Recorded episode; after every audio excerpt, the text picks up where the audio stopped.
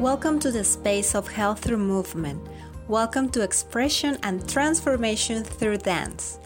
I'm Maria Nunez Michel, a clinical psychologist with my master's degree in neuroscience and education. This is Marianumi.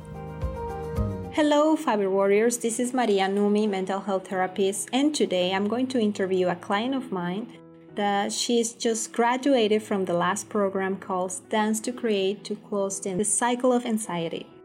For her privacy and confidentiality, I'm not going to mention her name, but she's open to sharing her experience with other women that can help and inspire her testimonial. Thank you so much for being here. How are you today? Hi, I'm good, and you? I'm good, thank you. So let's start. How was your life before taking the Dance to Create program? Before taking the Dance to Create program, I was always sad, depressed. I had lots of anxiety, and I was always tired during the day with so little energy. And what made you ask for help? I wanted to be more happy with myself and with the people around me. And I wanted to start feeling less sad and less tired and have more energy to interact with my daughter. And what were the most powerful changes you had? The most powerful changes I had is becoming more peaceful and joyful with myself and the people around me. I have much better sleep now and I enjoy the time I have with my daughter. I'm less sad as well.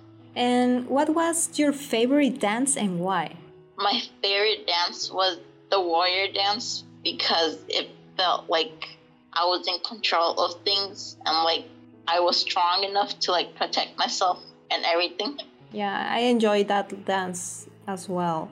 The transformation that we did, not just with the body, as well with our facial muscles and internal changes, make you feel more a strong woman and you connect with your inner warrior, right? So, the next question How do you see your life five to 10 years from now? My life in five to 10 years from now, I see myself with more energy and much more happy. And also, I see myself being less shy and having less anxiety. And what about in terms of your career? In terms of my career, I see myself uh, having the nursing degree. That is amazing. And the last question What will you say to someone who wants to work with me but is afraid or in doubt? If you need help and need to talk to someone and want to feel more calm and less anxious, to try a few sessions with you because it has helped me a lot. And to not be scared. I was actually scared and nervous in the beginning, but I noticed that it has helped me a lot through the programs.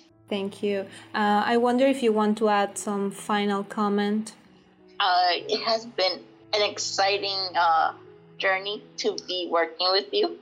Thank you. Thank you. I appreciate. Mm-mm, well, thank you so much. I really hope that this testimonial inspire you to take action in the mental health care. And I send you a hug, un abrazo. Bye bye.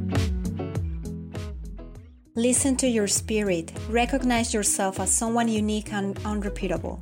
Know your potential and inner strength. Thank you for listening to Marianumi Space. See you next time.